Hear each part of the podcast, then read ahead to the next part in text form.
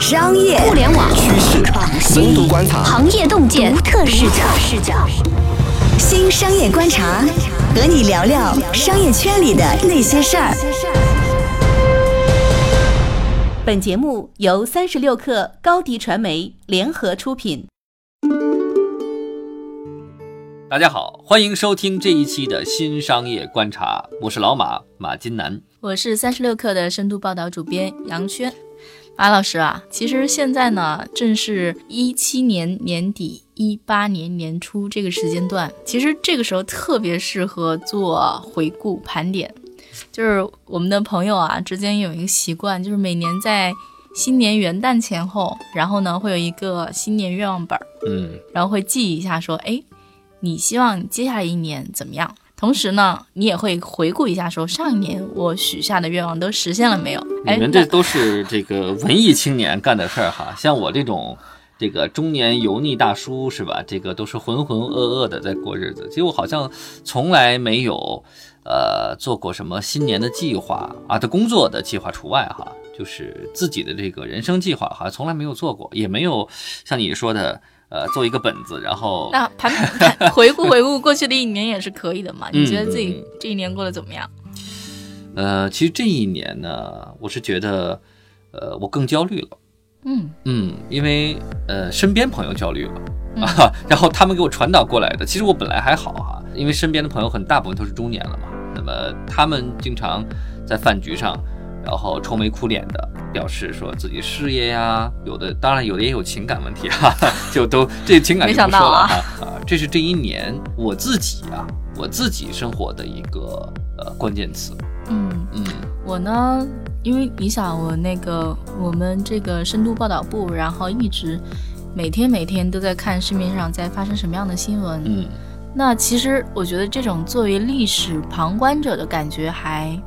蛮有意思的，嗯，其实你如果要我回顾我这一年的话，我觉得很多记忆都是跟这一年发生的各种大事儿有关系的，嗯，尤其是啊，就是年头儿，然后或者是年终，啊，中间很多事情在发生的时候，我们站在年尾再看，还挺有趣的，嗯，有一些出乎意料，有一些呢觉得哎自己当时的判断还挺正确，嗯，特别是二零一七年呢，从创业啊，互联网。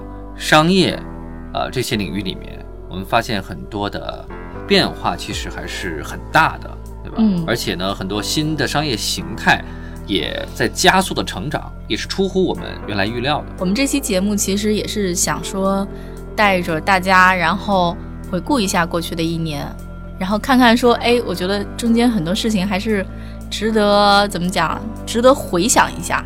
对，咱们这节目叫新商业观察嘛，对吧？既然观察新商业，那么到了年底，然后新的一年年初，那么必然的要啊做一期回顾的这么一个主题的这么一个节目，对吧？嗯，我觉得那一其实一切就应该从冬天开始。嗯，我觉得冬天这个词儿呢，其实很适合二零一七年的年初。嗯，因为那个时候刚刚经历了资本寒冬。我们在二零一六年去看这一年，这一年的关键词和主题词其实是什么？呃，裁员啦，寒冬啦，流量太贵啦，然后互联网红利到顶了。我觉得其实这些东西基本上就奠定了二零一七年这个年初开局的基调。嗯，整个行业呃哀鸿一片是吧？对，跟你讲的这个焦虑的感觉还是挺 挺搭配的。嗯。所以我觉得，其实当时整体的感觉都是说，要在一片寒冬中寻找希望，嗯，寻找回暖的那个迹象，嗯，寻找说哪里有一点点生机，我们可以去像草一样长出来。所以说，我觉得其实，在年初的时候，其实已经能够看到说，当时最火热的概念已经是共享单车，然后这个单车这个火热程度从，呃，一六零年底，然后延续到。了一七年年初，而且贯穿了整个二零一七年。对，没错。后来我们是觉得说，在二零一七年年年初的时候，其实是有一点点资本回暖的迹象。它是一个很特别的回暖，就是它有的地方很冷，有的地方呢感觉还挺朝气蓬勃。那共享单车可能就是一个挺朝气蓬勃的这么一个领域。嗯，而且有一个做媒体的朋友，呃，我们俩也在聊过这个话题。他觉得二零一七年整个资本回暖是由于共享单车这个行业带来的。我觉得某种程度上也是大家憋太久了，嗯，就是说你在找不到好项目可投的时候，每个人其实都很急不可耐，都希望说我能够找到一个项目，不然那个钱你捏在手里，你没有办法跟你的 LP 交代。嗯就是说，人家把钱给你，你是要帮人理财的嘛？嗯，那你这个理财理不出去可怎么办？捏在手里，你的那个收益就是零，对吧？而且每个基金它都是有期限的嘛。我觉得这事儿其实呢，怎么讲，就是我们站在那个年尾看年初嘛，我觉得其实还是有很多感觉不是非常一样。嗯，其实我觉得当时还是有很多疑惑没有被解决的。呃，虽然站在现在这个时点上看，其实都有一点点像是常识了。嗯那比如说当时可能有几个疑惑，比如说究竟是那种像摩拜那种说我造价更高的这种模式，而且我看中我的底层技术，比如说我是可以可通讯的，GPS 可定位的，这是一个派别。然后在年初的时候，另外一个派别的逻辑就是说量大便宜，然后闪电战疯狂的铺车，然后包围你，到处都是我，然后你快速的去挤占市场。嗯，对，挤占市场。那其实到年末再看年初的这些策略的话，还是挺有趣啊。因为想打闪电战的，其实并没有把这个闪电战真的没有真的剿灭对手。现在反而是到了年末，市场上一片说两家公司究竟要不要合并的这个声音。虽然现在还没有要合啊，但是就是这种声音已经出来了嘛。已经不是那种年初的时候，就是说势不两立，我们就是两派，然后一定要干死对方，已经跟那个有一点不一样了。其实闪电战能够成功的最主要原因，可能我觉得有两点哈。第一点就是你的对手他到底有多少张牌可打，有没有资源可以跟你去耗。第二个呢，你的对手，呃，是聪明还是愚蠢？今年其实一个小高潮、小事件，其实是说小蓝单车，嗯就是死了。这个可能是我们在最开始的时候没有特别预料到的，就是我们当时会觉得说，像小蓝单车这样的公司可能被会被收购，没想到就是它真的就挺在那儿，然后资金链断裂，嗯，然后而且继而引发了一轮大家对于说，哎，那最大的两家公司，你们有没有动我们的押金？嗯的这样一轮怀疑，而且还有用户会有点恐慌，嗯会去把自己的钱兑出来。对而且还有一个非常超出预期的一个事情是说，嗯、我觉得在年初的时候，大家也没有想到说，哎，阿里巴巴会入局 Hello Back，然后呢，他会把 Hello Back 装进那个永安行的子公司里。嗯、然后 Hello Back 在那个三四线城市做得很好，我觉得这可能是对我们这种生活在一线城市里的人是有一点超出我们的认知范围的。嗯，所以我觉得这也是一种怎么讲？这一年就是风口行业给我们的一个启发。嗯，然后我觉得还有一个出乎意料的是说，在年初的时候，其实没有想到说共享单车这个事情最后会反逼滴滴。那个时候可能也没有，我觉得嗯也没有想到说，哎，共享单车会向上延伸去做打车，而且我觉得可能即使这个念头在脑海里闪过，也没有想过说他们会这么快的就会去做打车了。嗯我倒是在共享单车刚刚刚刚火热起来的时候，其实我倒是想过这个念头，嗯就是可能早晚他会做打车。嗯因因为什么？因为它同属于一个大的出行领域，嗯同时呢，共享单车它的使用频次又更高一些，那么它向上走是必然的嗯啊、因为早晚打车、网约车也会走到共享单车领域里面去，双方会有一定的竞争。还有一个 surprise 是，其实我们在年初的时候，谁也没想到美团会做打车，嗯，对吧？对，所以我觉得其实就是站在年末再去看，会发现很多事情都是跟出行市场相关。嗯，那其实，然后这个出行市场里面呢，它的皇冠或者明珠其实就是打车这个市场，因为打车这个市场的确是最肥沃，用户既高频又刚需，然后这个客单价还不低。对，而且还很有科技含量。嗯，对，有一点，而且我觉得还特别有趣的一个事儿，其实，嗯、在就高频刚需来讲，外卖其实是一个特别重要的市场。但是今年呢，一年看下来，你会发现说，哎，外卖这个市场被打车市场用来做棋子啊。今年有好几个重要的新闻，三十六氪当时都报道过，就是说，因为滴滴知道美团要做打车，他就做事要投资饿了么。然后支持饿了么跟美团在外卖市场上干仗，这就是中国的那个商业的一个逻辑哈。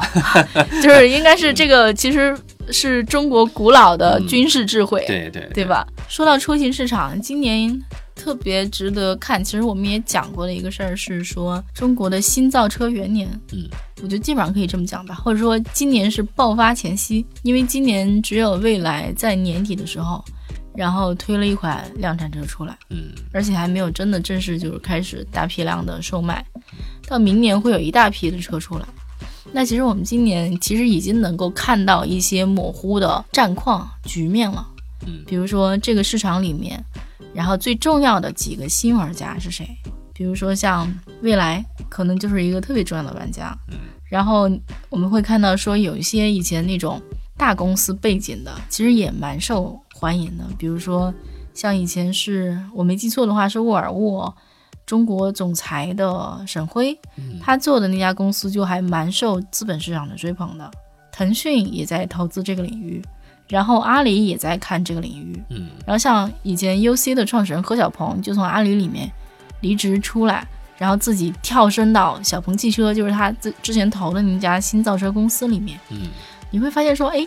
今年这个局面就还比较的明朗了。其实造车这个领域啊，就互联网的人造车这个领域，在过去几年其实还是有一些幺蛾子的。比如说有那种什么连续创业的年轻人，然后就觉得说自己能做。还有一些幺蛾子是那个游侠吗？对，对，没错。嗯，游侠最近没什么动静了哈。其实这个行业啊，快速的发展其实跟政策有关系，啊确实是在二零一七年，国家也发布了。很多关于新能源汽车的一些利好的政策，也是极快的推动了呃资本呃和行业的快速向这个赛道去聚集。对对对，所有的大厂也都在向新能源汽车转嘛。对，因为政府已经规定了比例了。对，特别不光是比例，而且是已经是列出了一个时间点，就是到哪年哪年，然后呢就不能允许再生产燃油车了。我觉得想想还挺有趣的。我觉得你看。我们活到这个岁数，然后这么些年，在我们身边晃的全是燃油车，真的好像是说到今到二零一七年这个时间点，哎，新造车这个事儿忽然就变得特别重要。嗯，我觉得这个还是挺有趣的一个年份，而且这一年有很多事儿在发生。而且你想想啊，如果真的到了二零三零年左右，呃，政府可能会像禁摩的一样，禁摩托车一样来禁燃油车。你一个燃油车出现，然后 警察就把你给抓了。对吧？中石油、中石化可怎么办？我觉得除了出行这一趴之外啊，今年其实是一个对互联网金融行业来讲是挺特别的一年。嗯，其实，在二零一六年的时候，互金挺不受待见的，因为当时其实国家出了一批政策，然后去打击 P to P，然后 P to P 当时是互联网金融里面一个非常主流的一种那个做互金的方式。嗯，名声特别差，对吧？P to P 骗贷什么的，然后呢？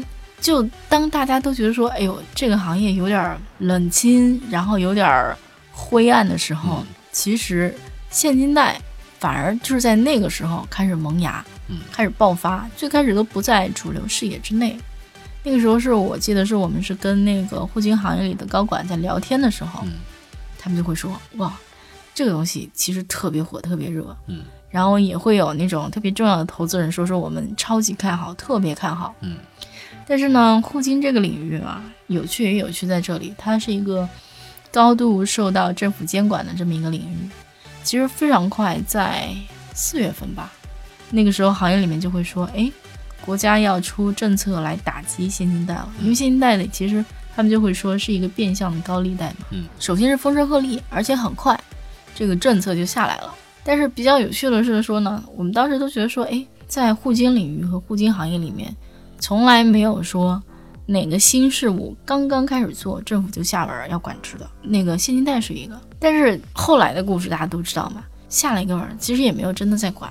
嗯，结果后来还是涨得很好。然后这个新业务最后导致催生了一批互联网金融公司，在今年年底咕噜咕噜咕噜全都上市了。然后业绩很漂亮，就是营业额也很高，然后利润率也很高。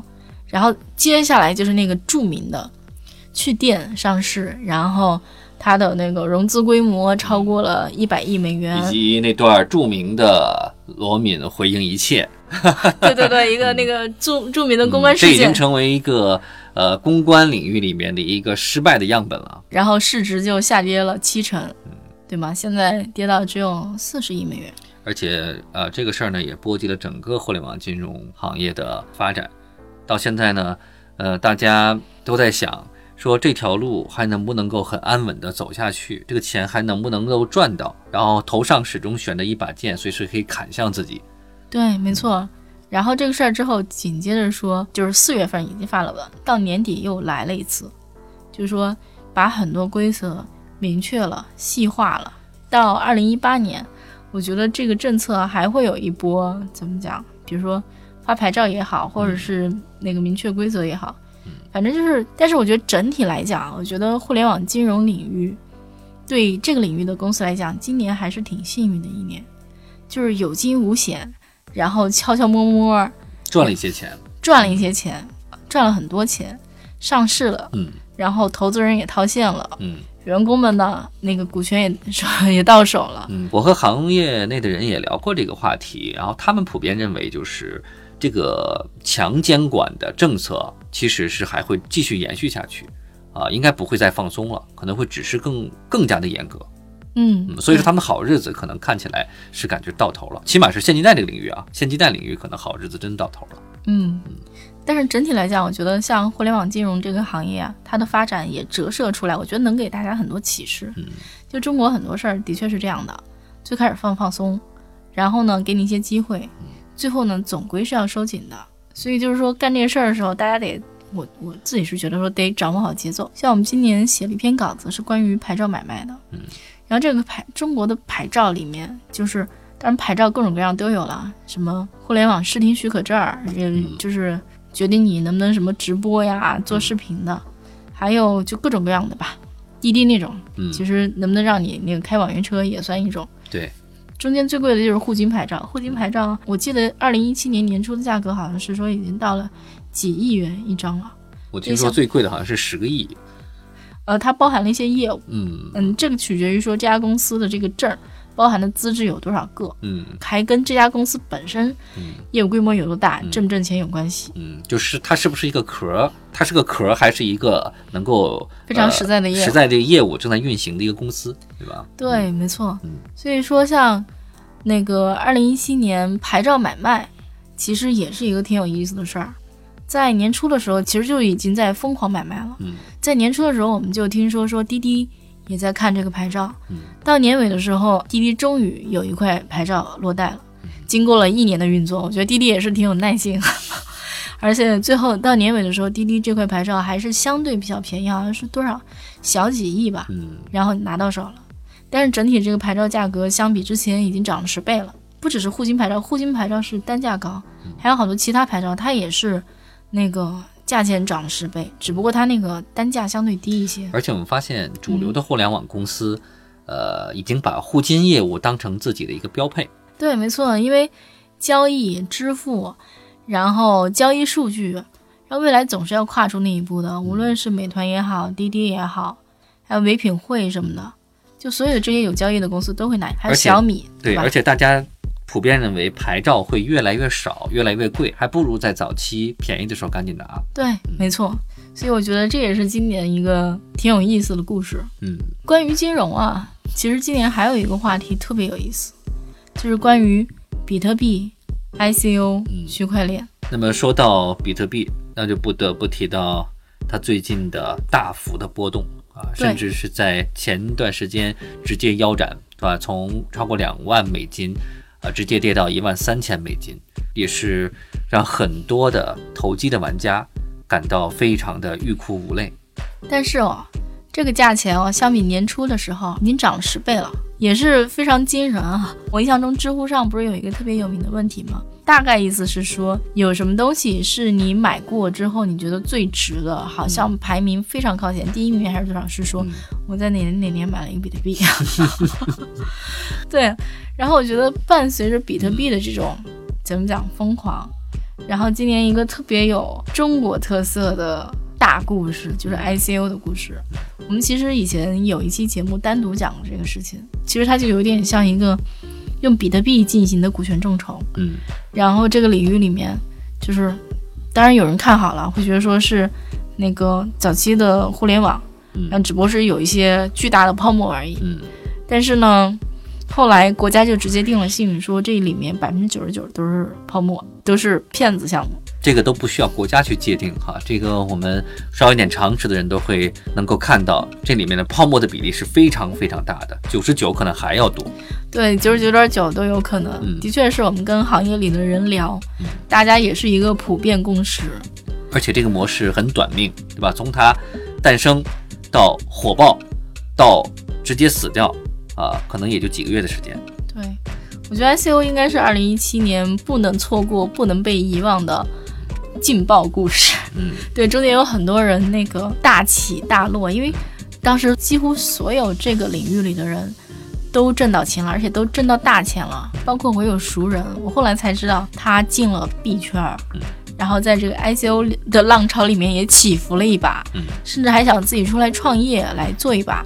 我问他为什么，他说这个领域里面挣钱真的是太容易，太容易了，确实是。但是我觉得这里面的人其实还是不死心。嗯我印象中，我们当时写 ICO 那篇稿子出来之后，国家又下发了那种发了文儿，嗯但很多人还会说，哎，这里面是不是还有机会？我是不是能抄个底什么的？然后我觉得这种情绪其实一直延续到了二零一七年年末。嗯像现在，据我们所知，其实啊，虽然中国禁止说你用比特币进行交易买卖，嗯，但事实上还是有很多场外交易，就说相当于说个人跟个人之就间 P 的 to P 的，对吧？一对一的这种交易，对，然后以及是说现在有了一个叫 IFO 的东西，我们接下来会继续关注这个领域。就是我觉得怎么讲，投机不死，嗯以及今年 在那个新科技领域里面，投机算是投出花来了。嗯，其实这个呃这种投机心态啊，其实是源于中国的股市，对吧？嗯股市的投机者就是相信概念啊，相信题材，然后快进快出。嗯然后由于股市现在不太好做了嘛，也不怎么赚钱了，嗯终于有了一个突然间有一个新的模式出来，然后大量资金就涌进来，投机者的心态完全是跟股市的心态是很像的。嗯，对，二零一七年呢，发生了很多的故事。那么一期节目啊，我们可能说不完，所以说我们现在啊就先告一段落啊，我们还会有第二期来推出。感谢您收听本期的节目，也欢迎您收听我们二零一七年回顾的下一篇章。